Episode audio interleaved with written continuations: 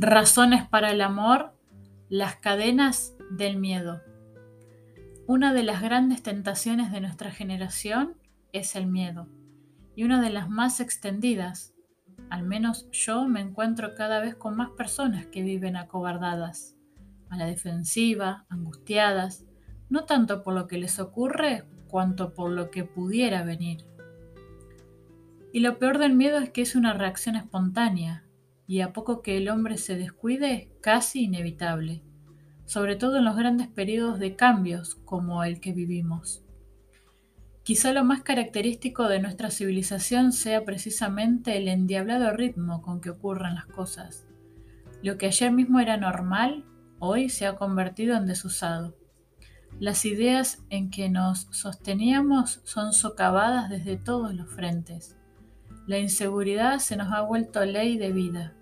La gente mira a derecha e izquierda inquietamente y te pregunta, pero ¿qué es lo que nos pasa? No se dan cuenta de que lo que nos pasa es precisamente que no sabemos qué es lo que nos pasa. Y surge el miedo. El hombre, lo queramos o no, es un animal de costumbres. En cuanto pasan las inquietudes de la juventud, todos tendemos a instalarnos en nuestras ideas, en nuestros modos de ser y de vivir cuando alguien nos lo cambia, sentimos que nos roban la tierra bajo los pies. Y al sentirnos inseguros, brota el miedo. Un miedo que se percibe en todos los campos. Hay creyentes angustiados que temen que les cambien la fe. Hay padres que tiemblan de solo pensar en el futuro de sus hijos. En el campo político son muchos los que ya cambiaron las ilusiones de los años 70 por los miedos del 80. Y hay que decirse un rodeo que no hay mejor camino para equivocarse que el que juzga y construye sobre el miedo. Porque si el pánico paraliza el cuerpo del que lo sufre, también inmoviliza y encadena su inteligencia. El miedoso se vuelve daltónico, ya no ve sino las cosas que le amenazan, y no se puede construir nada viviendo a la defensiva.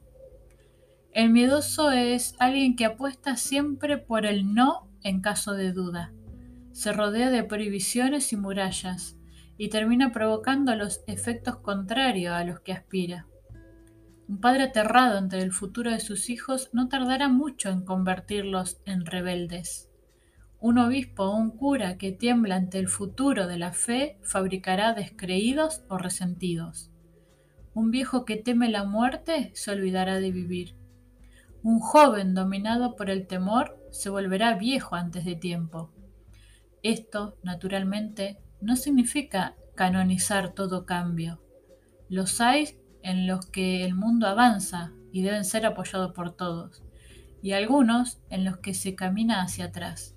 Y habrá que resistir frente a ellos, pero resistir desde la seguridad de aquello en lo que se cree, no desde el pánico de lo que se teme, el miedoso no se atreve a confesárselo, pero en realidad teme porque no está seguro ni de sus creencias ni de sí mismo.